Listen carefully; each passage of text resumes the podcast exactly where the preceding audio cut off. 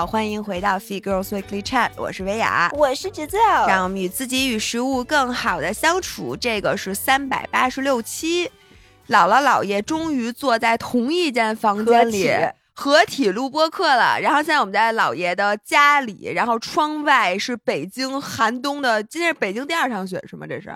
哎，是我们觉得是北京第一场雪，我以为最开始那雪下成了雨，然后这个是真正的雪。对，这是真正的雪，而且这周还会再下两天的雪，所以我一下有一种真的过节了的感觉。因为往年当我们待在北京的时候，一到冬天就是开始寒冷了，你就觉得 holiday season is coming。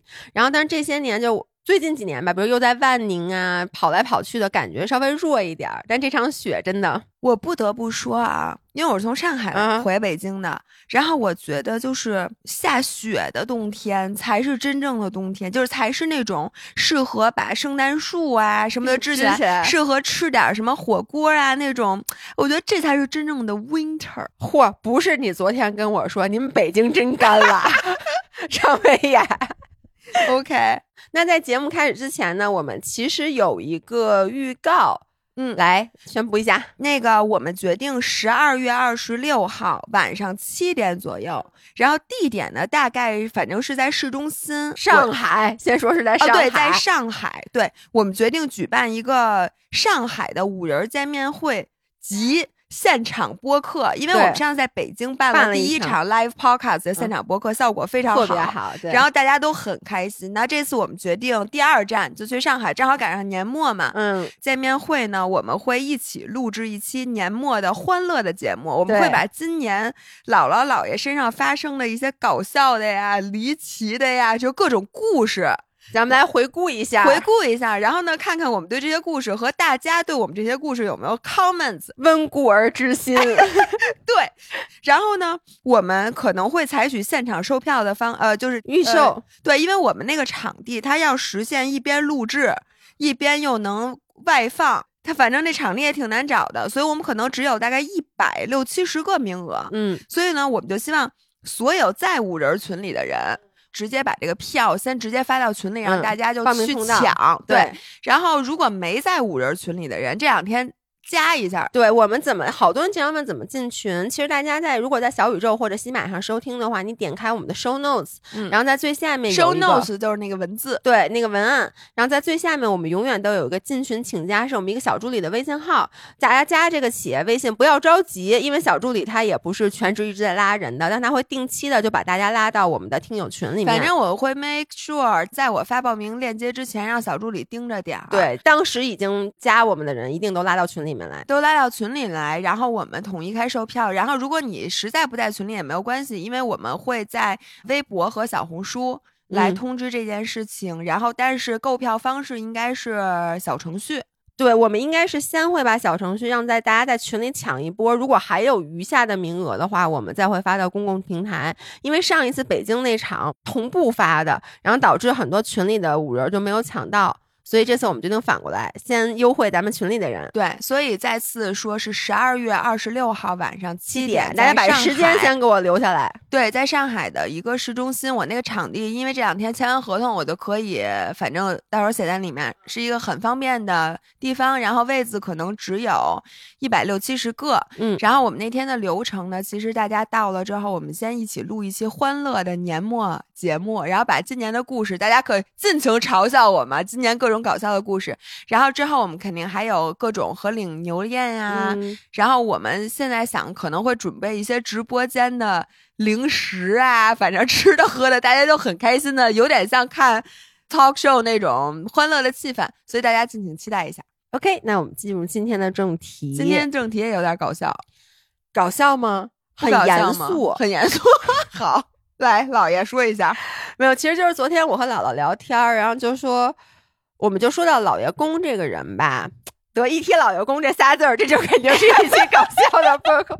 我们就说这个人，我就说老爷公这人特别的鲁莽，嗯，北京话叫特别鲁，对，就特别虎，特别虎，特别鲁，都是北是北京话还是东北话？反正就是北方话。对，就这人特别虎。然后我就说，我觉得就是我跟他在一起经历了很多生死时刻，就是反正挺危险的时刻。我必须作为一个。除了你们俩以外，对你们俩了解最多的人人类，对吧？Human being，我觉得我们俩的关系可能你你甚至是看得更清因。为咱们是同一天认识的老爷公，所以你们俩的爱情经历，我基本上全部都见证，见证的淋漓尽致。尤其是最开始，因为最开始我跟老爷公 date 的时候，几乎每一次都有都有我，都带着我怎么哪儿都有我？对，所以呢，我觉得这一切看在眼里的人，我必须要说，就是朋友们，你如果你最好的朋友和一个男生约会，他出去的话，你们最多就是担心一下这个女生开不开心啊。嗯，然后可能担心一下那种安全，就比如说那男的会不会对她动手动脚啊什么的。但是我每一次真的姥爷去见老爷公的时候，我都是打心眼儿里担心这俩人会不会就死了，你知道吗？因为这两个人约会就每次都出事儿，并且你觉得这个绝对不可能出事儿的时候，他们俩就会出事儿。对我我跟老爷公最开始约会的。大的约会啊，不是晚上见面吃个饭那种，就比如说确实是进行一个活动。我现在回想，我包括我还翻了一下，我最早还发过微博，嗯，就是前三次大的约会，每每次都出事儿出事儿。我来给大家 我给大讲讲家细讲，今天我们的主题 by the way 啊，我们就想讲一讲我们俩经历过一些就是那种比较危险的事儿。然后我发现本来是跟老公没有关系，结果我写下来发现我所有的危险的事儿，都是老爷公干的。百分之九十真都是因为他，都他妈赖他，没他我好的呢，我特别安全，我这么一个谨小慎微的人。我先跟大家说，我们俩第一就是刚认识没有多久，然后呢，当时是姥姥公司的一群同事说咱们要不要去坝上玩儿，对，然后就组织了一个就是那么一个活动。因为我跟姥姥和他们公司的同事一直比较熟，说实话，我跟老爷公当时真的可能刚一个月有吗？都没有，因为你你们俩是六月份好的，对吗？呃，对，六月中咱们坝上是七月份，好了不到一个月。对，然后呢，并且没有过一起出游啊那种的，就当时仅限于，因为你知道一开始约会的时候，其实也就是比如每周见两次面，吃个饭那种的，喝个咖啡。然后呢，我就邀请了老爷公跟我们一起去。哎等会儿你，嗯我突然想起这个 trip 非常有意思，那故事老多了。呃，首先，你记得那天张涵还是借了朋友的车，咱们借了没有？你们借了朋友的车吧？谁借朋友把空把人空调给颠坏了？你记得咱回来的时候全程没有空调，给我热死。不是去的时候不是张涵，我怎么记得张涵开不是的车、啊？张涵开的车，不是张涵借的，是那个你们公司的那个你的同事。公司那个同事借的车。对对对 OK，Spencer，哦，反正我就记得张涵开着车，嗯，然后我当时第一印象对张涵印象非常好，因为那是我第一次跟张涵一起出去玩，也是我第一次跟张涵一起出去玩。张涵买了好多水果，而且洗干净了，对。放在车的后座上，还给咱们买了好多零食，没有，还有哦杂志，就是那是我第一次跟老爷公出去玩的约会，然后当时是这样，我和姥姥，因为我们俩上班是在同一个 building，然后以及他的同事嘛，你能不能说中文？因为嗯有人说你 random 的软软德木这个词是什么意思？请你下回只要说的英文，你给我欢译欢译哎好换换译一下，OK，我们当时是在同一个大厦里面，对，我们在同一个大厦里面上班。大厦，同一栋大厦，同一栋大厦里上班，然后呢，于是我们是从我们那个周五就下班，我们提前走，从我们那个大厦出发。当时呢，车里面有我和姥姥，还有姥姥同事，嗯，然后我们就开着一辆借来的那种大的，好像是吉普车，吉普车，嗯，然后就去接。当时让老爷公在路边等着我们。当时我真的还挺喜欢他的呢，因为刚约会，然后就看一个帅哥，一米九的帅哥站在路边儿，手天天拎着洗干净的水果和零食，拎了一大袋儿，因为我特别爱吃桃，他是把那个桃洗干净，洗特别干净。哎，我你我就发现这人刚谈恋爱的时候，桃儿都洗得干净，你现在上面都是毛。不是现在是这样的，我跟张涵说，我说老公，你给我洗个桃。我不管让张翰干什么，他的第一句话是又给我派活儿。哎，你说差这人张涵，我告诉你，你忘本了，你知道吗？你之前那桃儿可洗的贼干净，我就记得，就是因为一般如果我让一男生给我洗一桃儿，很有可能那桃儿洗完上面还都是绒毛。对，张涵那桃儿洗的贼光，而且最重要的是，我们俩没有说，我完全没有 expect 他会给我带任何的水果水果还带了杂志。对，其实我当时觉得水果和零食挺正常的，就比如你刚跟一个女孩约会，你跟她去一个 road trip，就是长距离的开车出去玩，你可能会准备一些零食。但是当时他带了好多八卦杂志、时尚杂志，他也不懂，他估计就跟那个摊上跟老板说买，但是这时候其实已经暴露了张涵一个很大的问题，嗯在吉普车上开往坝上路上，他妈看完杂志，刚才吃的东西还不都得吐了？对，但是那个杂志是用来擦嘴的吗？还是用来垫呕吐物的？我想知道。其实旁边的塑料袋是更有用的，对，和杂志都配成一套。但是当时张涵就是 上车就说说那个给你带水果，然后说怕你们俩路上无聊，给你们俩带杂志。我当时有一种自己是女明星的感觉，你知道吗？反正就很少有男生会如此 considerate，然后当时让我觉得特别甜。对你，你现在让我想也是，但是 张涵已经现在他已经不会干这种事儿了，就是很多年不干这种事儿。然后呢，但是我就记得这个画风到了坝上的时候就发生了扭转。不不不，去坝上的路上就发生了扭转。你记不记得咱们去坝上的路上没有油了？那是第二天，哦，那第二不是天吗那是回来的时候。哦你听我讲，嗯因为我们去坝上已经是下午下班那会儿了。然后呢，我们开到坝上那个地儿，而且中间你还记得咱们还过河，嗯因为看不见黑漆漆，那会儿就很晚了。然后到那个酒店已经是伸手不见五指的那个地方了。然后我就记得当时咱们是睡大通铺，你记得吗？对对对，大通铺。咱们哎，咱们这晚上怎么睡的呀？不是，咱们是这样，当时吧说给我们订的是什么星空房，嗯，所以那个房顶整个全是玻璃的。我跟你们说啊，你们以后出去住酒店绝对不要选择星空房，就是他们尤其是坝上，就第二天早上起来都是被晒醒的。对，哎，咱四个是住一屋的吗？我老爷公，然后呢姥姥，还有他的一个同事叫 Spencer，一个 男生，我们住在一个屋，然后是两张大的双人床还是怎么回事？不是，是一大通大通铺，咱俩挨着，咱俩我们俩睡中间儿，然后呢老爷公睡我这边，Spencer 睡姥姥外面。是这么睡的吗？是是我不记得，是这么睡反正非常尴尬，我也不知道咱这房间怎么定的。然后我就记得当天晚上，然后我拉开了窗户，看见外面那个黑压压的一片，嗯当时我就知道那边肯定是远山。然后这个时候，你知道张涵说了一句什么吗？张涵说：“这外面是一堵墙啊，怎么啥都看不见？你知道吗？”然后就是他第一次说这种乱七八糟的话，之后我们知道他犯的那种各种傻。嗯那他说到这个的时候，我还没有多想。第二天早上，咱们一早说咱们去山上走走，嗯因为出门是一个土坡似的，咱们就往上走。然后这个时候呢，就在大概不远的地方，我觉得也就是二十米，有一些乱七八糟的砖头堆在那块儿。嗯，然后这时候张涵突然指着那堆砖头说：“哎，你看那儿有只狗。”说那是狗吗？你记得这件事儿吗？好像是，我记得他说那是狗吗，但我忘了本来是什么。然后我就定睛一看，我说它动都没动，你知道吗？就是我们一直在动，那个东西丝毫没动，他为什么会觉得那是狗？然后当时这件事儿我也没多想，嗯然后就发生了另外一件事情，就我我先把那个咱们开回来的那个嗯故事讲了，嗯，就是我们经过咱玩了几天啊？三天好像两两个晚上，对，三天对，反正就是周末，然后星期天晚上往回开嘛，是张涵开的车。这几天基本上开车的这个全任务都是是张涵开的。然后在开车的时候，就是我们前面那辆车是一个带斗的货车，嗯然后那个带斗的货车，那个斗儿呢上面有一张残破的白布，那个白布呢一头系在那个栏杆上面，一头就耷拉在那货车的斗里，那斗里好像没装太多东西，就对对，一块白布。盖的那种扇晒的那种的的扇在外面那种扇的布，因为风一吹，那就在前面抖动。然后张涵这时候指着前面那车回头，嗯跟我们说：“你快看，前面有一车羊。”然后这个时候，你知道吗？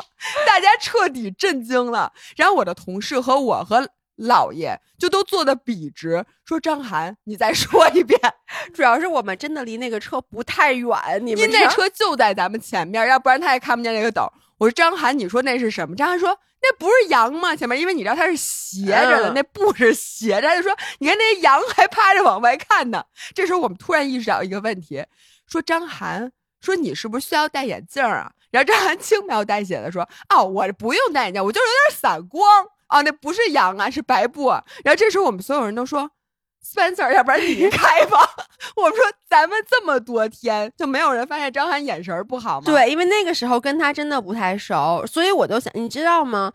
老爷公是很后面才开始戴眼镜开车的，我就无法想象，因为我也散光，我到了晚上，所有世界一片模糊，然后他就能一直这么开车，并且呢，如果没有，就是我想知道他跟别人在一起的时候，就没有别人提醒过他，他眼神不好吗？并且我相信他如果都能把一块白布看成一群羊，前面那车牌号他应该也看不见吧？那肯定那他的路路标他也看不见呀。他不用路标啊，老爷公开车不是你知道吗？哎，我想问你，咱们岔开话题啊，一会儿我会讲我们那个特别危险的故事，但我想问你一个问题啊，就是比如说你开车，啊，这个地儿你可能知道，可能不知道，你之前去过一次，你会不会开导航？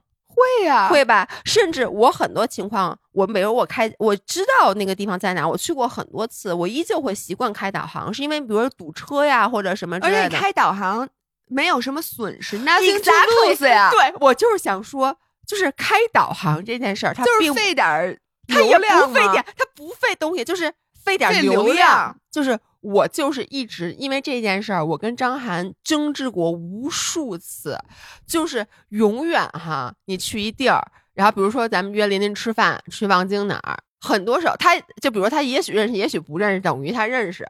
然后呢，他就会说啊，就认识。如果说他不认识，他会说去哪儿，我就给他看，他就会在导航里，比如把那个餐厅输进来，然后把那个导航地图放大，拿手指看一弄看一眼，然后说啊知道了，对，然后其实不知道，对，然后呢，我就说你就开着导航呗，他就说不用开。这个就是迷之自信啊，我真的我不能理解，而且每一次经常走错，我就因为这事儿跟他急过好多次。然后张涵就会说：“你怎么这种事儿都急呀、我就说他们因为我跟你说了让你开导航，而且他会这这样，就比如说我强迫他开导航，对吧？就比如说可能那个餐厅。中间那段路不太知道走哪儿，但是那个餐厅他去过，我就强迫把导航开开。一旦走过了那段，他貌似不太熟路，就是还没到那餐厅呢，他会提前把手机拔下来，把导航关了。我能跟你讲，哎，我不是就是觉得这是男女问题，但我真的觉得这事儿在女生面前不常见，就不太会发生这种事。但不知道为什么这是男生迷之自信的一部分，我都曾经遇到过。一个男生在开车，我坐在副驾上，我说你认不认识？他说认识，我就不确定他认不认识，嗯于是我就说那我还是开一下导航，我把它打开了。他说把导航关了，我认识，我告诉你我认识，把导航给我关了。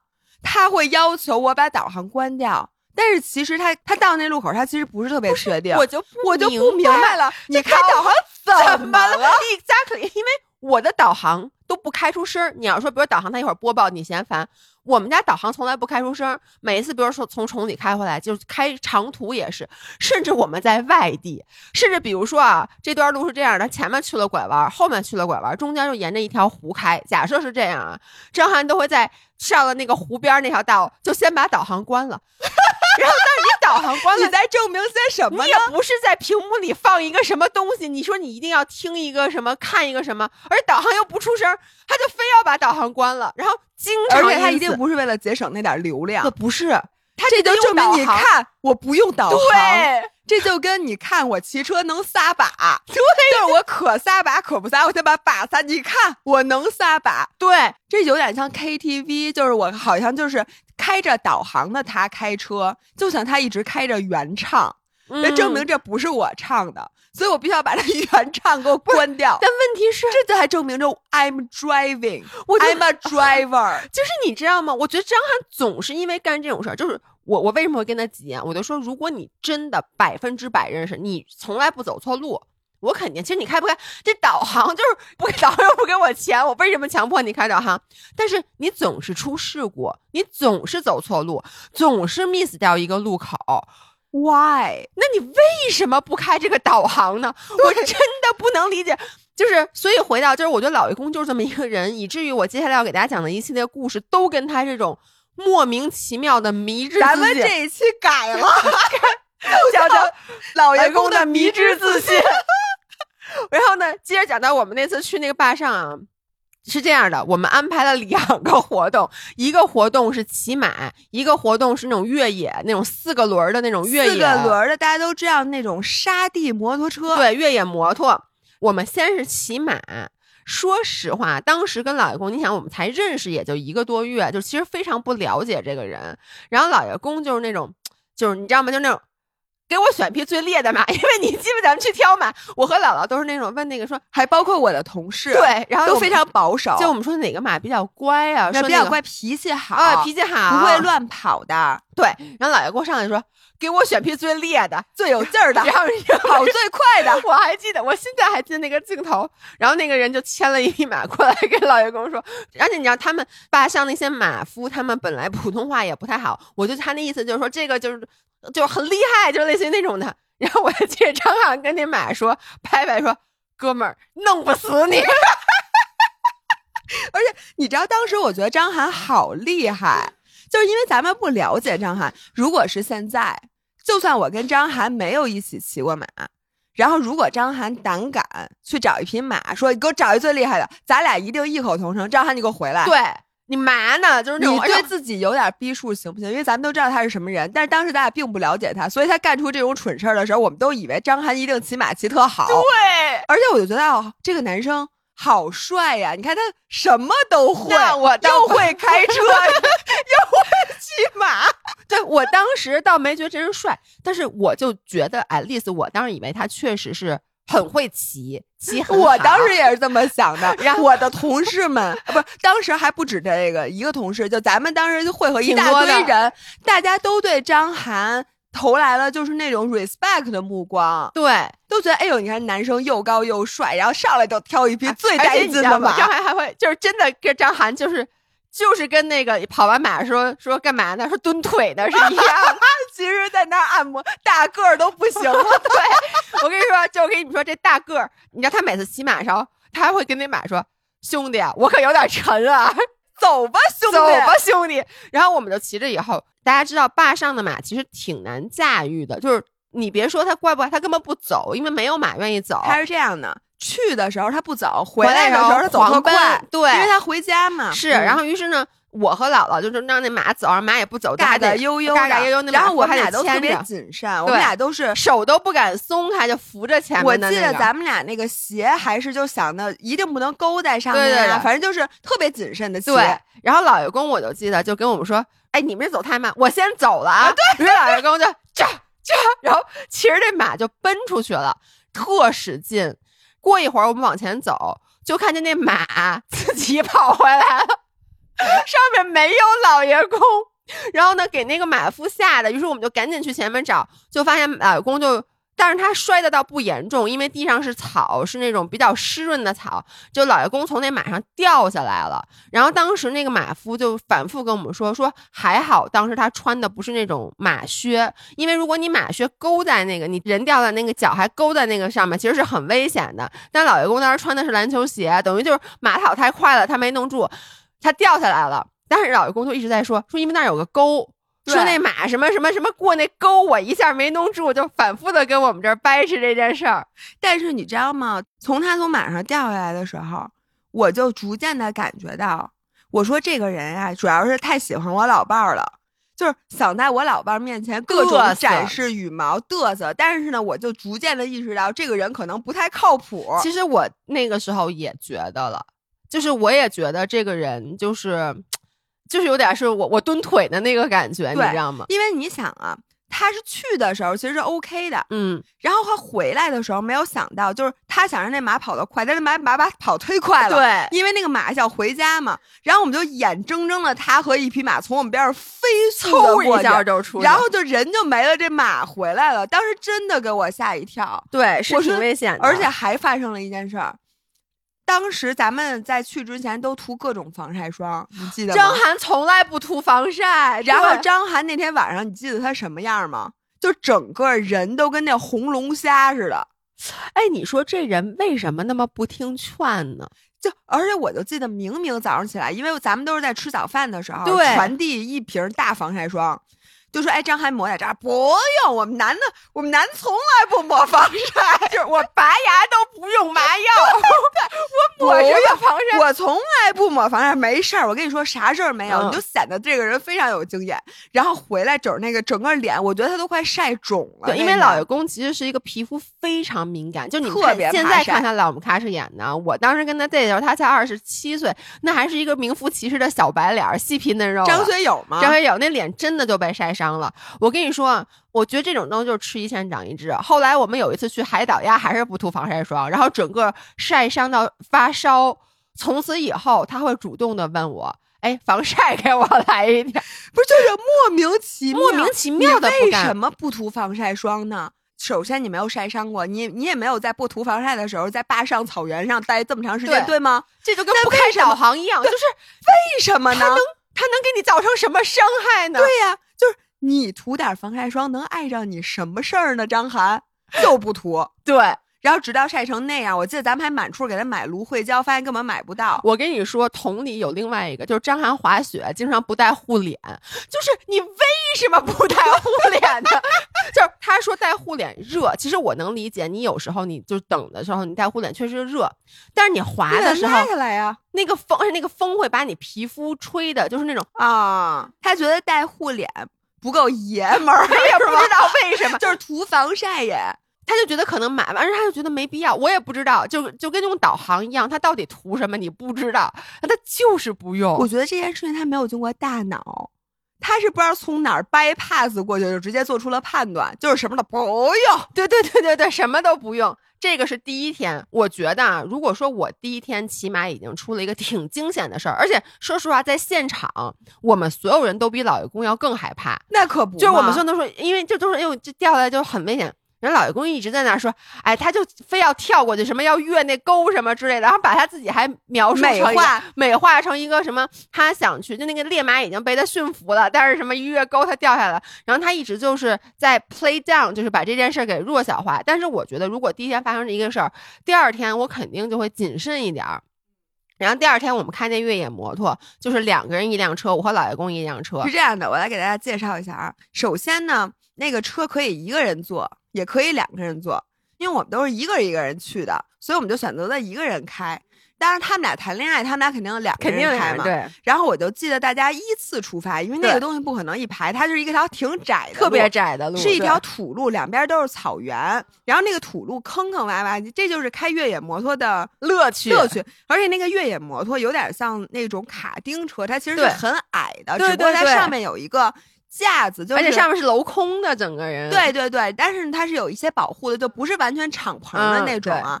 然后我就记得我们是在比较靠后出发的，然后姥爷和姥爷公在我前面，然后他们出发了大概几分钟以后，人家说：“哎，你可以走了。”然后我就开上那车，我当时开上那车，我还觉得这车挺没劲的。因为你知道吗？一个人开在那个土路，你开着开着，它它就颠嘛，对暴土扬长，因为那土路上你一开那土就呜呜的。我还想说，这有什么可开的呢？这个车，这时候我突然发现前面就在一片沙尘里面有两个人站在路边儿。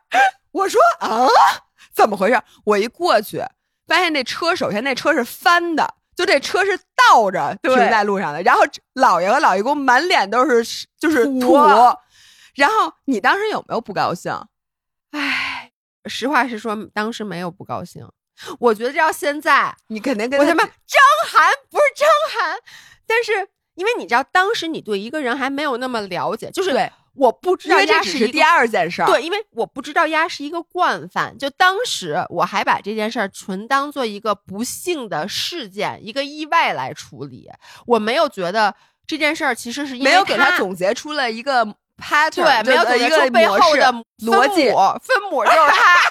一开始觉得这是因为我给大家讲，因为第一天他那个落马是他自己，对，然后第二天呢，我们开着这个车，就老师说那个车吧，如果只在这种路一直直着开的话，其实有点不没劲。对，但他有点无聊，他也就是颠。但我在这必须得给老爷公一个 credit，老爷公开车其实是不错的，就是他开车在我做认识所有人里面算是非常好的。他当然载着我，你的两个老伴儿开车都不错。对对对对对对，我这老伴儿开车也不错，但是我这老伴儿开车他不会干老爷公的那事儿。我跟你们说，老爷公就开着那车，然后他就想在这个车玩点花活，玩点漂移，你知道吗？就是那种比如说开着开着，突然往左一转，然后啾一下想把尾巴甩。那我知道他怎么翻的了。道路是一个 U 型，两边是对高的，两边高，两边因为你要上草地，他就是开高的。牙子上去了。我跟他你说开牙子，然后开太快了，一下车就周过。对，不是我第一次听说有人越野摩托就玩漂移的，人都是赛车玩漂移。不是，而且我真的说实话，把那个车开翻是需要一定技术的，真的翻不过去，因为你知道因为那车很矮。对，然后但就是我跟你说，就是因为它中间是低的，坑坑洼洼，两边是高的，他首先开很快，第二他想那种玩漂移，他不就突然一拐吗？突然一拐，那个就一下上那牙子，然后就给颠起来了，那车咣一下就翻了，就把你们俩扣到车里头了。对，但还好那个坡，因为它也是斜的，然后并且上面不是有那个架子吗？啊，算是反正就是你们俩还能出来。我要不然我就开着一车里边儿，就个瓮中捉鳖，就两只鳖被扣在一盆儿里。我跟你说，我觉得要没有那架子，其实挺危险的，因为那车老沉了。那个可不是嘛！我跟你说，你真的需要一定的技术，你需要一定的速度，再加上一定的技术，才能把它翻过去的那种翻不过去的不好翻的。呃，反正这个就是我们在坝上一共去了两天，第一天掉了马，第二天翻了车作为你。最好的朋友，我当时有多紧张吗？第一天他把自己从马上掉下来，我觉得这件事儿已经足够。就是如果是我们家的孩子出了这个事儿，那这个人绝对这辈子都不可能再骑马了。因为我们家的人是非常谨慎的，就会一直说你这件事儿。嗯或者如果我的男朋友 ever 骑马自己掉下来了。那他们就会每次在我们俩出去玩的时候，都会嘱咐好多好多好多，就你知道，已经已经出现了这一件事儿。第二天能把那个车给开翻，把俩人 扣到车里边儿。所以我就在想，我说你们俩再出去约会，还不定出什么事儿呢，。哎你当时就有这感觉吗？我一点儿啊，我当时就像我刚才说的，我只是把我没有把这两件事串联在一起，我觉得它就是一个独立事件，就是一个 random 的 random 的事件，软得软木的得木的事件就是。非常软得木的两个事儿。然后呢，这是我们去那个坝上，然后紧接着就是不不不，嗯大上的事儿还没完。还没完，张涵，你记得咱们那空调是怎么坏的吗？我来给大家讲一下嗯这件事儿啊，就是我们住在那个坝上草原的一个稍微遥远一点的地方。第二天早上呢，呃，我们的车没有油了。就回来那天发现没有油了，都没有加油站就开不过去，只能我让村民骑着摩托车还是电车，然后手里挎着拎那个拎着那油着一桶，拿那个化工桶装满油，给我们都是那么加的油。你想那个地方，然后呢，我们从那个酒店开出去的时候，会经过一大片河滩。我对不起，我插一句啊，首先我就想说，明明路上有加油站，咱为什么不进去加油呢？咱非要把自己熬到从巴上里面开不出来。这事儿也张涵干的，因为是张涵开过去的，他没告诉咱们他没油，不过你要这么一说，张涵经常就是他就说。就一定要等完全没油了对对。快没油了再说。就比如有时候我就是有一半儿油，但是呢，我不知道下面还有多久，可能一半儿油我都会进加油，看见个加油站我就先进去加了。先加，对你先加满了再说。但张涵一定不不用不用，这是为什么？包括像上厕所也是，对不起啊，这我 就一定等他憋的不行了就是比如说，我就路上，我们比如说去崇礼，路上加油站停车了。你都已经停车了，对吧？我去尿尿了，反正你也开了，咱们也开了一个多小时了。你就算再不想尿尿，你也不会尿不出来。我能你就去上一下吧。哎我张翰这件事儿我也发现了，我发现对于张翰来说，尿尿是耻辱的。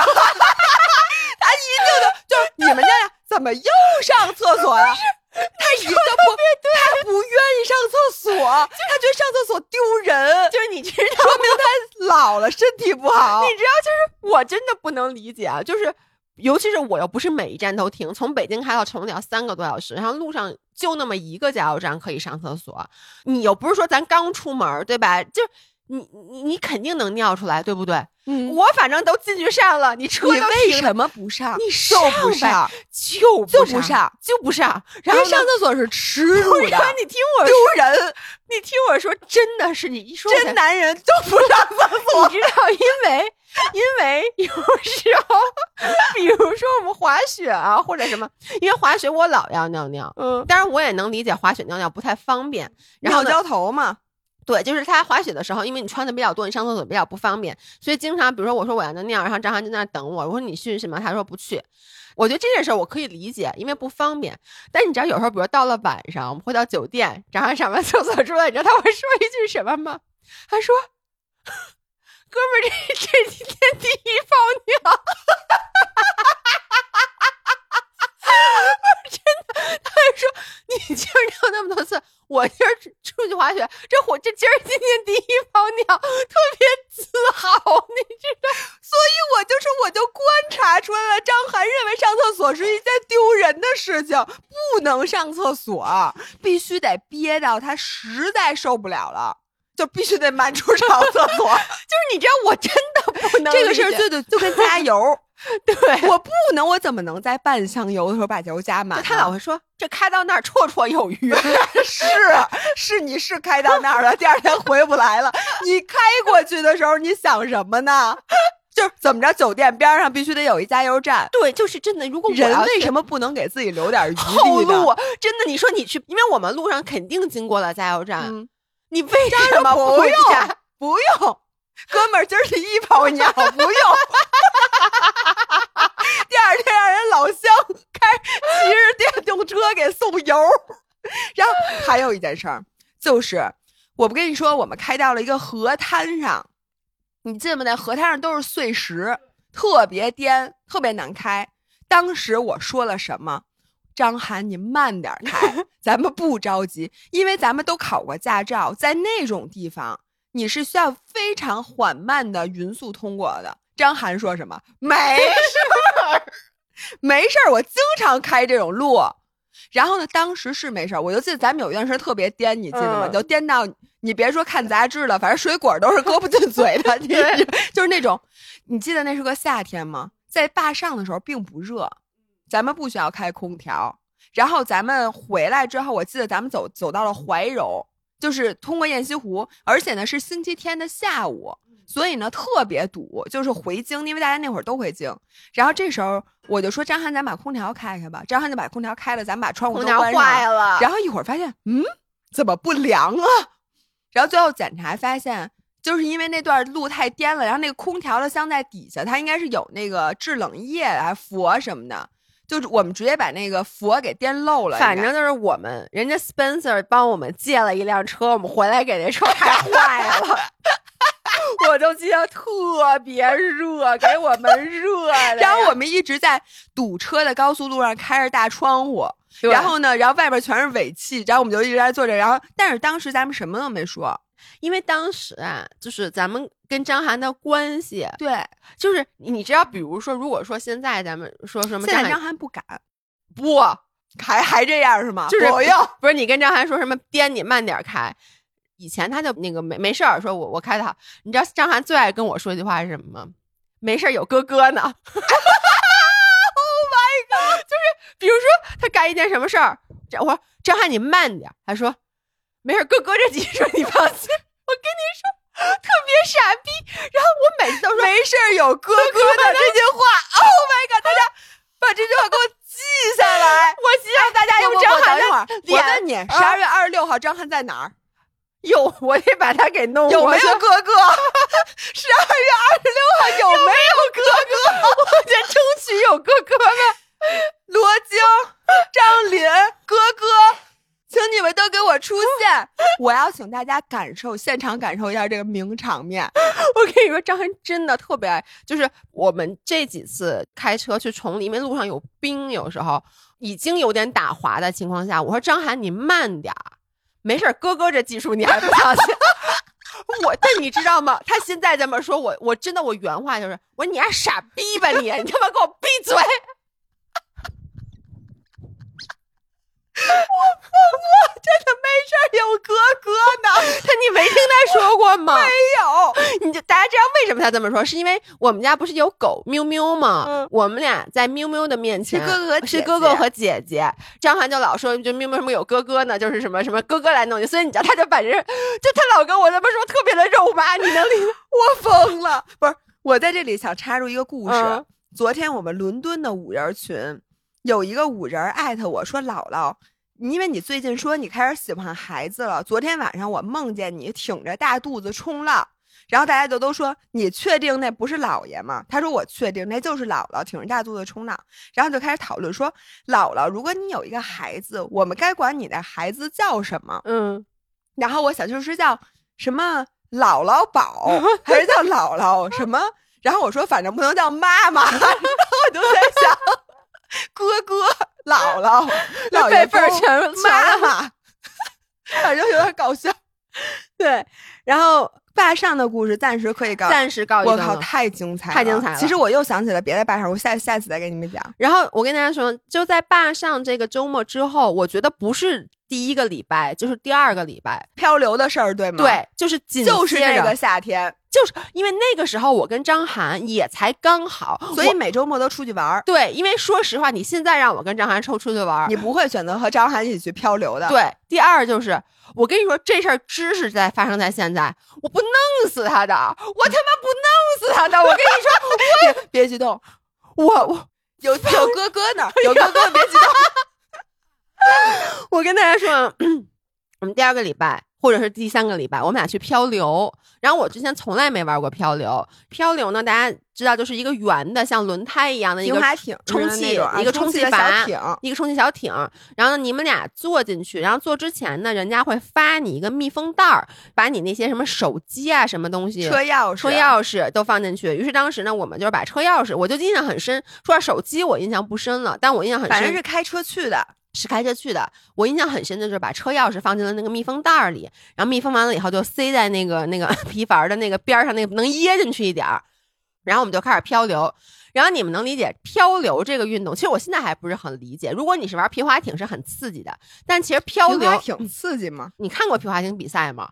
巨刺激，因为它全是全程就是那种走哦那种小溪那哦种，哦哦，那种对，那也是那种漂流，对，就是那种。对对，漂流有两种，一种是你坐在皮划艇里，然后你还有桨，对然后你还可以撑着旁边，你可以加速、减速、拐弯，那个挺好玩的。对，然后还有一种是中国典型的漂流，那种漂流有的是做皮筏子，嗯，有的是做木筏子，然后就是其实就在非常一汪佛静水上，对，然后你基本上不需要做任何动作，你就跟着走就行了。然后你前后都有人，对，你们俩做的是后一种，是，但是我我想说的是什么？就是因为我们都看过那种漂流，就是你也觉得那种漂流更有意思。就我说第一种，就是那种你其实还要躲闪躲石头，你哪儿撑一下。腾挪，对啊然后呢，所以我们那去玩那个漂流吧，它是在一汪静水上，就很慢很无聊。但是呢。如果大家去过景区玩漂流，就知道它不是会一直是一汪净水，它一汪净水顺着飘飘飘，它可能有一个小瀑布，因为它如果没有那个，你就不走了嘛。对，，就大概也就个三四米，甚至都没有两米，没有三四米，你哦三四米挺长很了对不起大的。可能都没有一米，就很短，就是半个身位的我，那么邦当一下掉下来，对，然后呢就到了下一个一汪净水，然后可能又邦当一下掉下去，就好几汪净水。老爷公就是觉得挺没劲的，然后呢掉啊，到、店又想 showing off，给你制造一些刺激。有哥哥呢嘛，哥哥哥哥哥哥驾驶皮划艇吗，然后呢他不是哥哥今天还没尿尿呢，哥哥很厉害，你别闹，听我讲，就是他在过一汪净水到另外一个那个下降的过程中，他老想做一个动作，你能理解？就他不想让我们俩。缓缓缓缓，砰当掉到下一个净水。他等就缓缓缓，快到那边上的时候，他就怎么着通过，因为老爷公体重就通过一个转身怎么着去揉一下那皮划艇，就他希望给我加大我加戏嘛，加戏加大我这个玩皮划艇的这个体验的体结果这，体验可是相当完美，因为而且你们能想象，特别多人，挺挨着挺，挺挨着挨着人。对，然后呢，一个皮划艇有的里面坐了三个人，其实他只让坐两个人，我不知道为什么有有，我记得有一个皮划艇坐三个人，它比较沉，所以塌下来它就翻了，因为它那个配重不太对，因为有可能、哦歪了，对歪了。我当时我就我也没太在意，我就看见远方有一个皮划艇是那个翻了的，然后到了我们这儿，然后老爷公不就做动作嘛，就是嗯大家想象那个下去的时候应该是转着的，嗯，你知道老爷公有那种揉，就你知道他坐在里边，他自己在揉一下，于是我们这个听话就扑通一下，这样也翻了，然后翻下去以后你，是不是直到翻了落到水里的时候才反应过来到底发生了什么？对，而且就是，但是因为你当时不紧张，因为那个我们俩都会游泳，嗯然后而且应该也不深，不深，反正就是没有那么紧张，因为你下来那个水就不是湍急。如果我跟你说，如果这事是发生在那种一直是比较湍急的，他这么一弄，我们俩都被水冲走了，就很危险。但是呢，因为他下来又是静水，我们俩掉下去以后，然后我当时也没想，我就爬上皮划艇，我们就翻过来，两个人就落汤鸡一样爬上去。爬上去以后，我发现钥匙没了。就是 my god，因为我那车钥匙不放在塑料袋里嘛，然后它不是掖在那旁边吗？它不是没有拴在上面，等于它就掉了。你知道没有车钥匙，我们俩根本回不了家，因为我记得那地儿是在山上，就是对呀，那肯定远呀，那咋回去啊？然后你还得再回来取车，而且钥匙是很贵的，你们知道吗？汽车的钥匙，汽车钥匙很贵的。于是老爷公就扑通一下，就是你们能想象他本来坐，因为他又想。显示他那种有哥哥呢，就是我说钥匙丢了，好着急。老爷公说没事，有哥哥的，哥哥就扑通一声又跳了回去。扑通，你们能想象？哎，罗京跟张翰游过泳，罗京特别害怕，因为张翰动静特大，因为张翰就跟鲸鱼，你和鲸鱼一起游泳，然后罗京可能一直喝水，而且张翰蛙泳，对吧？对。张翰蛙泳，他能知道非常大的浪花。其实张翰游泳的时候都还好，但是呢，大家都知道老爷公特别喜欢吓唬罗京。一个著名的故事就是罗哥干嘛呢？对，就是每次罗京骑车的时候，老爷公会偷偷的到他旁边，突然一下喊：“哎，罗哥！”就这种。哎，罗哥干嘛呢？把罗京吓一吓。然后呢？有一次我们游泳，就是罗京有的就站在泳池里面，他可能正在休息，就是站在那边上，然后戴着泳镜，然后罗京眼神也不好，戴泳镜，然后张涵就偷偷的跑到他的旁边，就走到他的身后，然后扑通就跳到水里。我跟你说，罗京吓死了。罗京当时的原话是他感觉半池的水 都出去了。就你知道，哎，我希望二十六号。如果罗哥和哥哥 同时出现在上海的见面会，我跟你们说，我刚喝一口水，我那水才从鼻子里面。罗哥和他的哥哥同时出现在上海，我能不能请他表演一下他是怎么吓唬罗京？我跟你说，他骑车吓唬罗京，罗京给我复述的时候，我都被吓一跳。我都想张涵那嗓门，哎。张涵从来没有给大家表演过他的嗓门吧？没有，咱们把话筒给他关了。哎，对，因为我就想说，开着话筒可能又该他又把喇叭给弄劈了，他又得赔钱。哎，我刚想说让张涵给大家唱一歌，你们就知道为什么每次张涵要出去唱歌，姥爷都跟他急。然后反正就张涵的体重和他那个面子，他下水是非常非常大的。然后我就记得张翰扑通下去，然后旁边的那些船、那些皮划艇吓坏了，你知道吗？就是我觉得就恨旁边哥脱水了，他差点把旁边的皮划艇都给震，因为那皮划艇离得很近。然后张翰就在里面捞捞捞捞捞，然后过一会儿，我跟你说真的特别邪，就是张翰突然就你就看一个手先从水里面伸出来，这种噗然后手出来，然后张翰一闪说找到了，然后呢？我定睛一看，我说那不是咱们的包，因为那里面还有一双拖鞋。结果这时候旁边我说刚刚翻船的人说这是我们的鞋鞋。请问哥哥当时的反应如何？然后哥哥就游过去，扑通扑通扑通游过去把那给那。然后后来我们在里面摸索了很久都没有找着，最后是工作人员下去帮我们打捞的。才把那钥匙就，所以你们能想象一个好好的这个漂流旅行，最后我们玩就是不是玩，就是我们天黑才回来。你知道当时就晚上也有点冷，得亏你们是夏天。对，这要但凡有点冷，哎，但是我我印象就当时我最后就很冷，很冷，我能理解，因为太阳下山了。对，而且我们下去的时候，因为那个旅游的车已经没有，就是正经那种接驳车，当时已经没有了嘛，所以你知道我们最后坐那种。有那种老乡，就可能一个人收二十块钱，把你从景区拉出去。对，而且我跟你说，那是一个山路，你们能想象那人开的有多快吗？就是我印象特别深，当时那老乡开的是一面包车，但面包车后面没有座，因为他已经把那他拉货用，他已经把那座都拆了。地上，然后地上是那种。大花布，你能想象那种特别脏了吧唧那种大花布？他可能平时用来包，比如他运家具什么包。我想起来觉得有点跟哥哥一起挺浪 漫，好浪漫。于是我就跟哥哥坐在那个大花布上，然后那个车就往下开的时候，我跟你们说巨惊险，因为按理说那种路咱们都说要系安全带，你连个座儿都没有。对，而且你的手是没地儿抓的，你只能抓着哥哥。我在里面真的被撞的七荤八素的，但是张涵就会没事有哥哥。对，张涵真的会就是搂着我说没事儿，说就是有哥哥呢，抓着我。你跟他说没有哥哥，我至于吗？我没有哥哥，我早就回家了。对，所以张涵真的是一个，就是本来我就在想，到底是什么原因导致了我们每次都出问题？但你现在想，其实就是他。但你，我觉得你们后来在奥地利哭着给我打电话那次赖人家张涵吗？开雪道上那次，那次不赖，但是我我我必须得说啊，就是那次在奥地利出现过，不是那个不是重点，是张涵把手腕摔折了才是重点。这个不能赖张涵吧？不，我觉得这就赖他。我 OK，我接下来给大家讲，这全是老爷工，今天变成全是老爷工的故事，不好意思啊。你让我准备的故事，你看我就告诉你用不上嘛。对，有哥哥，有哥哥，咱有需要别的故事吗？是的，就我我和那个老爷工去奥地利滑雪，我跟你说那件事发生在同一天，你知道吗？这两件事儿啊，同一天就是那天啊，就是那天。行，这样你把这故事讲完，咱们今天就，然后剩下再有故事，咱们现场那天哎给大家讲。然后我想说一下，我到时候看一下能不能给大家安排直播。或者至少不行，我肯定是会录下来，录成视频版的，以及那个我们肯定会肯定现场有播客不在上海的人也不用着急，对啊，不非得都买票去才能见着哥哥啊，不对见着哥哥，见着哥哥，可能你先看哥哥能不能 去。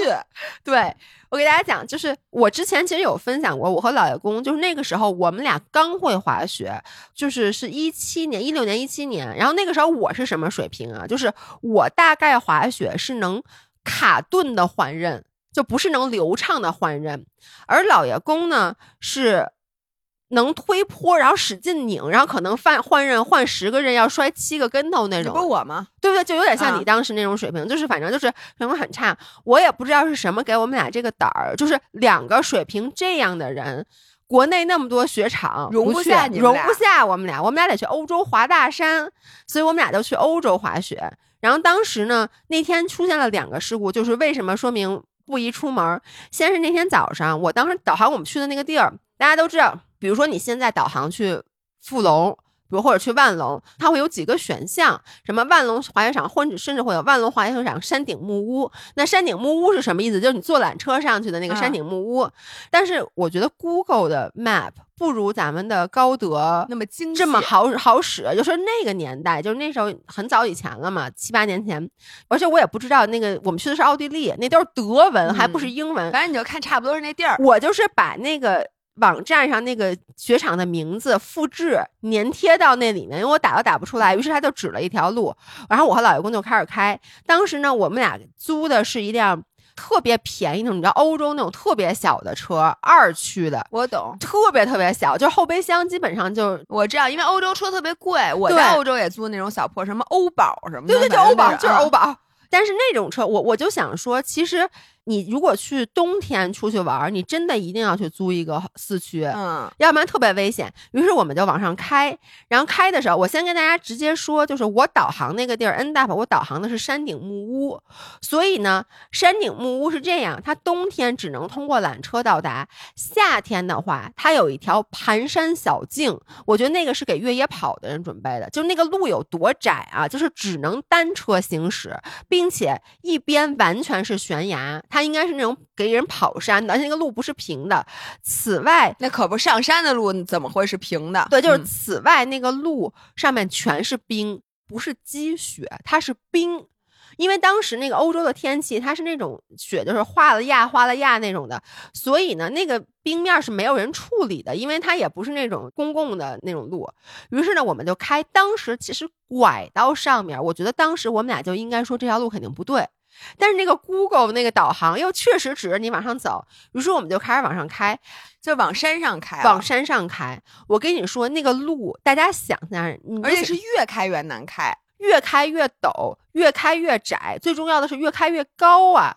你一开始吧，我们俩当时觉得可能就是一段冰的路面儿，可能嗯过了就好过了就好了，没想到这条路上上山了。对，全是冰的路面儿，然后呢就不停的在打滑，而那个路又极其的窄，你没有打滑的余地，然后旁边就是悬崖。其实我当时已经吓哭了，我是先给你打的电话，你知道吗？那会儿还不知道你犯了什么错误，那时候我其实就是觉得我们俩开上了一条很危险的路。很危险的路，然后就觉得这条路简直就是，当时我就已经觉得我，因为当时我老伴儿一个电话，我当时在哪，在国内，我给对我给我给你打的可是 FaceTime，对，然后那边就嗷嗷哭，说我们现在怎么办呀，老伴儿？呃你那会儿还不管我叫老伴儿呢，反正怎么办？说我们现在下开到了一个山上，上全是冰，不能掉头，，对，没有地儿只能往上对开，但是越开越难开，而且越开越往下，而且会往下溜，你知道吗？然后往下溜，你还不能踩刹车。太可怕了！我真的，如果是我现在，我也不知道我该怎么，那你只能往上开啊。对，你只能往上开。然后我在这儿，我必须得说啊，就是说这件事儿不赖老爷公，导航是我导的。然后但是呢，而且老爷公确实开车技术还是。还不错，要我我早开山底。我那要我我早开山底，我早就不要这车了，我这车就放这儿了。但你？知道吗？你停那个车当时停不不下来，你不能踩刹车。我要是停下来，那车就掉下去了，就就是你只要下去了，你只要一不踩油门儿，那车马上就往后面溜，因为那个山特别陡，太可怕。全是冰我靠，这会变成我的噩梦的，那我咋办呢？所以我们就一直看，当时我就一直哭，一直哭。后来呢，开着开，突然觉得有一地儿有积雪了，就因为我说前面全是冰，后来终于看到有积雪的道路了，然后有一点点平了。当时我还以为就是到了，结果呢，突然一下我往右边一看，发现好多人冲着我滑雪滑下来了。就是你们大家能想象到。一个雪道，我们俩开着一辆小欧宝从那雪道上横穿过去，就真的是横穿过去，然后全是车，好危险呀！那人家就可能撞，就人家往下滑的时候，可没想到这横着开过来一辆车。然后当时就是那些，因为我把车窗摇下来，我就想问人家，结果所有人都对我们俩指指点点，而且因为大家都是那种欧洲人，就他说德语我也听不懂，反正那就指指点点，那意思让我们赶紧滚，别在雪道上停留。那可不呗，然后我们俩就再往前开，然后反正最后的结果就是我们找救援站的那个地儿，它前面是铲开了雪的，只有救援站那一点儿。我们在铲开雪的救援站那儿掉头，然后我们又原路开回去。开回去的时候，我跟你说，真的就是身上的汗都出透了，因为你下坡更更不能刹车，对而且越开越快。对，然后你知道张涵，我就当时就一直在跟我说，他一边开一边跟我说，就这种情况绝对不能踩刹车，你就握紧方向盘什么之类的。就那点路开了三个多小时，就是这同一天的事儿。大家能想象到，当时我们是七点多可能出的门，然后天还没亮呢。我记得出门的时候，等到下来开到山底下，然后当时已经中午了。然后呢，当时我们俩就应该见好就收的回家，因为当时两个人都很累了。但是我说咱还是得滑，因为你知道，就是你那种去欧洲，你花那么多钱买机票了，所以我们俩就又找到了雪具大厅，然后呢又租了板子，买了雪票，然后就开始滑。然后我不是说了吗？我比老爷公的技术稍微好一点儿，就是我就学单板是，你一旦开始会换刃了，那你就比不会换刃的人会快好多，因为那人他老摔嘛。所以呢，我就跟老爷公说，我说咱俩套圈儿，我先滑。然后呢，一开始我滑了一趟，我滑了一趟，我坐缆车再下来的时候，我发现老爷公在走，因为欧洲那个雪山就是那个雪场，它有两个陡坡，中间有一个很长的平的连接道。嗯，他他速度不够，过不去。对，如果是双板，大家知道滑双板都知道，就是那种你拿杵杵一杵一杵的，或者你就得滑一滑就过去。但你单板就到一半，你就得把那个雪摘下来，了抱着板子走过去，或者一只脚在上面。那对，但当时说实话，我们俩的水平还一只脚拖着板子走都不会走呢，因为我们俩也没请过教练。然后我就看他那个抱着板子走，那个时候吧，你连穿一个固定器，穿完再站起来都特别累，费劲。对，特别费劲。然后我就跟老爷公说：“我说你一会儿啊，就是不两个拦截道吗？我说你上面那个坡，你快到底下的时候，把板子放直，你把板子放直，冲下去。你就有速度，你能冲过去了。其实我当时的水平也是听别人跟我说遇到这种情况那么做，我自己说实话，我第一次也没冲过去，而且也没那么大胆儿、啊，也没那么大胆儿。但你们知道，老爷公就是一个他滑的不咋地吧，呀胆儿胆儿贼大。大家通过刚才的事件，你能看出哥哥的性格，然后哥哥胆儿贼大，于是哥哥第二次我就听取了你的建议，听取了我的建议。我先说我的角度，是我滑又滑了一圈以后，第一次没看见老公，其实他当时已经他当时已经摔了，坐那儿了。我没看见他，因为我就觉得这人呢。然后我再滑一趟的时候，我就发现老爷公躺在那个雪道边上，眼镜已经碎了。然后呢，头盔他就给摘了，放在路边儿。我就赶紧过去问他怎么了。他说：“你不是让我放纸板冲下来吗？”丫从那陡坡底儿上就开始放纸板，就是中间吧，或者就是你能想象，就是一段陡坡，他在很高的地方就放纸板。你们知道那个放纸板的速度有多快吗？他他就冲下来了，然后冲下来直接就撞在路路边了，然后整个眼镜什么全坏了，手腕就当时肿的像馒头一样。Oh my god！他就拖着那手腕，然后我就跟他说：“我说你这个是不是什么骨折了什么的？”张涵原话啊，肯定不是骨折。我原来打篮球经常骨，折，说我原来打篮球经常骨折，这肯定不是骨折，这就是撞了一下没事儿。然后我们晚上去拍去拍片子，就是骨折了。这就是为什么我跟大家说，我就说我其实真正开始滑雪，我说我是一九二零年那个雪季开始滑的，因为自那件事儿之后，我和老爷公就再没滑过雪，就是那次摔完之后。这你说这是赖我吗？那当然也赖我，我觉得也赖他。我觉得他把自己的手腕摔折这件事确实不能赖你。我因为我觉得，如果我跟你说，比如说咱俩在滑雪，我现在的水平，我甚至都知道应该怎么办。我会跟你说，我说你快到底下放支板子，你冲过去，你都绝对不敢，你绝对不会的。而且我一定快到底儿是非常快到底儿，对，可能还有离个底儿还有半米。这时候我把板儿放直了，我就觉得那走两步，咱们就走两步呗。那有啥的呀？那我也比冲下去强，那多害怕！不，我一直觉得张涵对于恐惧的 sense 和一般人是不一样的。对所以你们俩去欧洲滑雪去之前，我跟你们俩说注意安全。我没有想到这句话真用用上了。对，然后你知道这不是第一次去欧洲滑雪吗？然后第二次，后来我们不又去过一次吗？就疫情之前的那一次，啊差点没回来那一次，我已经能比较熟练的换刃了，老爷公也能换刃走了，就属于那种就是能能滑了。但就那种水平啊，我们俩在欧洲滑雪，老爷公说这雪道挺没劲的，咱们进也拉着我进了树林儿。你知道，就那个时候我们俩的水平，而且两个人，就是当然你滑雪绝对不能一个人，甚至我觉得两个人一起进树林都是危险的事儿。他就我们俩就进了树林儿，现在我都不知道这件事有多危险，但你知道那个粉雪非常非常的深，然后当时我们俩根本不懂，说滑粉雪要用一块粉雪板，就用那个雪场租的那个小板子，就那种，啊而且雪场租的，你想就但凡你们当时要掉进去了，可能这人就找不着了。我就掉进去了，掉树坑里了。我现在都不知道这是有多危险，因为树坑很很深。然后我就大头朝下，我就栽进去了，我就喘不上气。而且呢，老爷公比我下去一点，就他根本不就那个雪深到就是是没膝盖的，所以他看见我栽进去了，他都上不来。你知道，我就记得我当时是怎么出来。我当时就因为我知道栽在树坑里，然后我头在上，然后我就摸着那个树干，就抱着那树干，一点一点就就这种挣扎挣扎，就一个小时。所以张涵当时不知道，他当时不知道，他在我前面，他也看不见我，但他知道我还没下来，所以我后来下去的时候，他已经在拖了板子往上走走来找我，但是呢。就我眼镜里面塞满了雪，然后衣服里面全都湿透。你想我是倒着栽进去的，然后当时天已经开始渐渐黑了，傍晚了，因为我们俩也是说最后一趟进野雪，然后我就是抱着树干，然后把那板子都摘了，我们俩就抱着那个一起往下走。走完了以后，我们俩从那个里面就是从那个网子钻出去，钻出去之后就被当地的那个有救援人员，他好像是远远的看见我们了，反正他就过来，他就把我们俩骂了一顿。那可人家骂的特别对，因为我觉得当时我就是没有任何的常识，就我们俩那水平，就根本不可能进那种。但这件事儿你不能赖人家张涵，张涵有一半责任，他不应该带你去。但是你是自己去的，对吗？你要说我不去呢？我是自己去的哎，，这时候有时候你会发现没发现，就有的时候啊，两个人都有一点 reckless 的性格，但这俩人如果没碰到一起，其实是出不了大事儿的。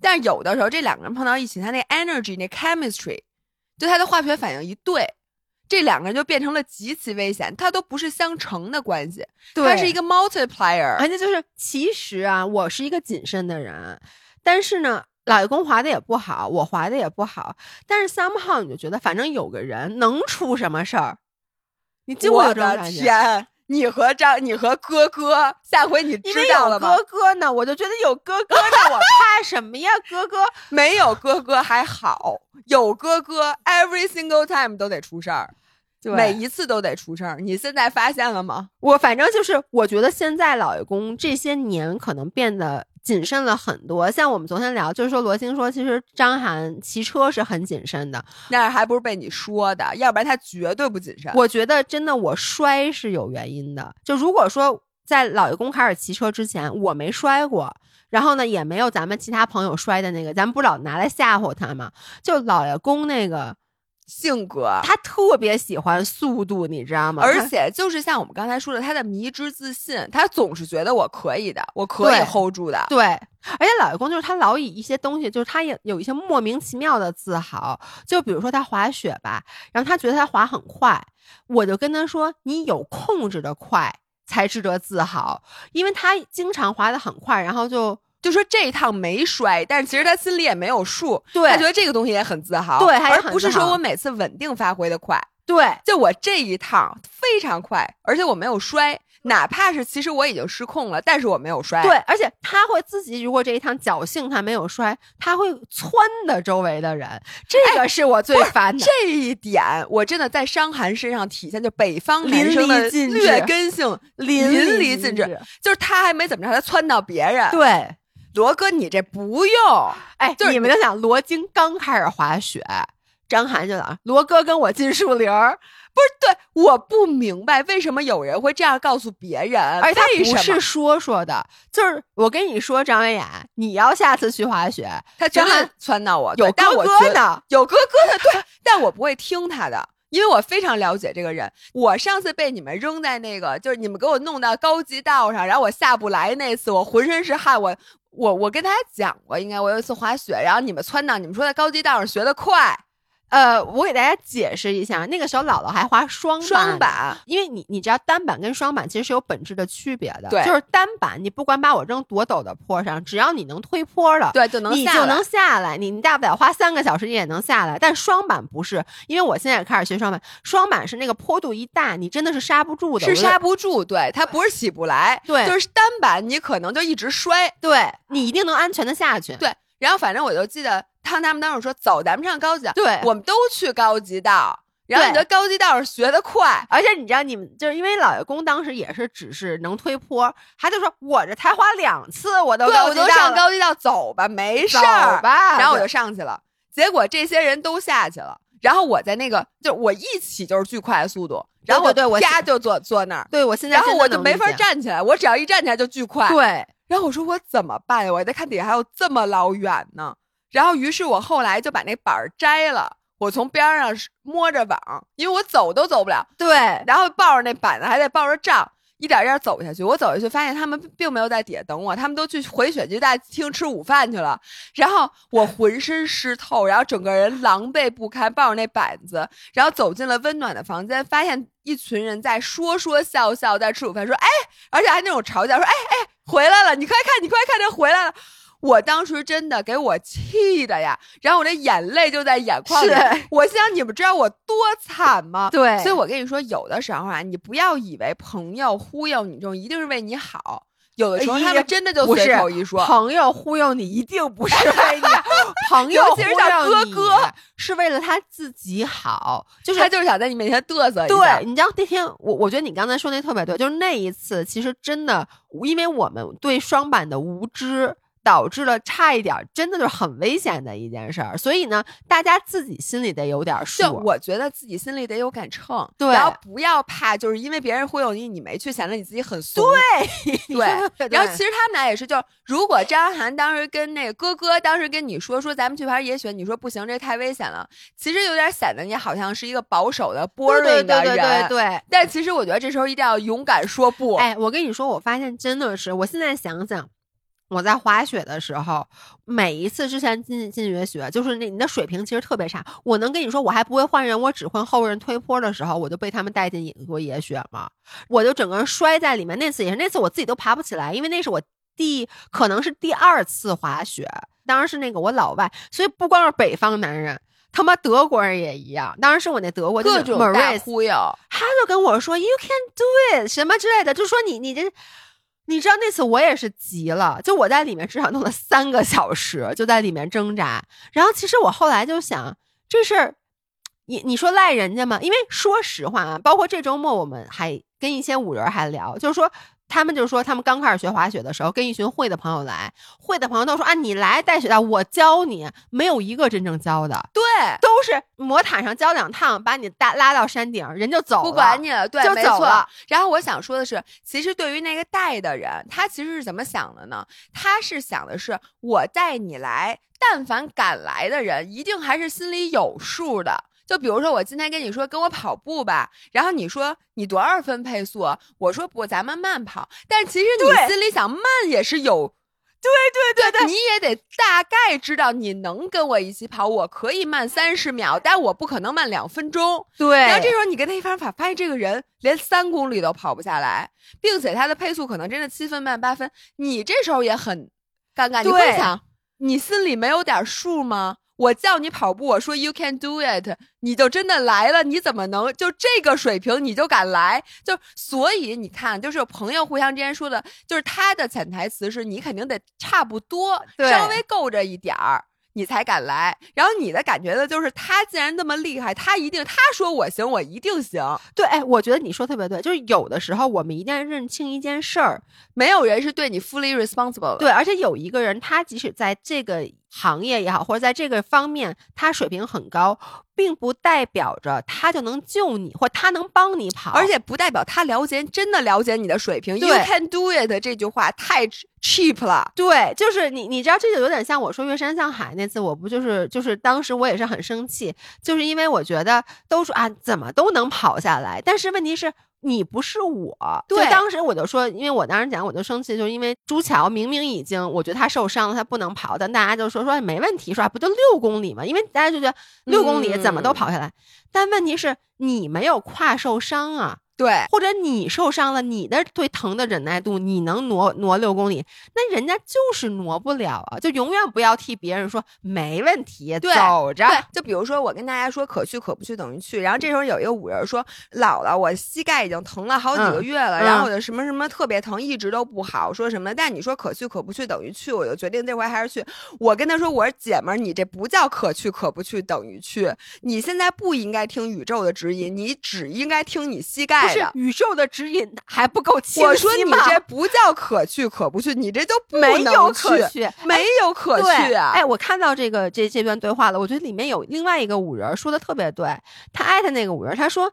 你不要把姥姥的话断章取义，对就是姥姥说的可一般可去可不去等于去，其实更多是你精神上的，就是你 mentally 你觉得我犯懒了，哎呀，我这事儿麻烦，我可去可不去，你你要去战胜你自己这些可能小小的惰性或者怕麻烦，你不能完全不代表从字面上来理他说不代表你生理上就是你的生理上受伤了生理上，受伤了，你其实就没有可去这个选项。但你怎么理解这话，这是因人而异的。就跟当那个大师跟你说 “you can do it” 的时候，对你不要以为这时候让你去攀岩，你就可以无保护了，因为 “you can do it”。对，就是好多人在问说姥姥为什么没去澳洲跑那个半程703对对七零三，因为当时姥姥就说说说要去嘛，然后呢，这次 我觉得你就做的非常好，你给大家讲讲你为什么没去。就是因为我不行啊，就是膝盖受伤，那肯定不能去啊。但当时其实就是你要硬去，对，硬去。我为什么要硬去？问题因为是可不挣房子 不挣地的，对我膝盖都伤了，我非得要再给自己伤上加伤，我不是有病吗？对就这件事情，最后大家一想，没有人对你负责任，你只能对自己负责任。咱为什么还这都能拔高啊？咱们这期不这确实是这样啊！就不要以为有哥哥在，你就觉得你受到了保护。因为你知道我为什么会经常每一次哥哥说这个事儿，我都跟他急吗？是因为他的那个随口一说呀，他并不能，他不真的听是真的，他在他也不能拉拉着你，你知道吗？其实是这样的。嗯除了滑雪的小小哥或那另一个教练，个哥哥，那个哥哥，那个小哥哥可以在是有用的，对。好的，那我们今天的欢乐的节目就到这儿，让我们下周再见。好的，拜拜。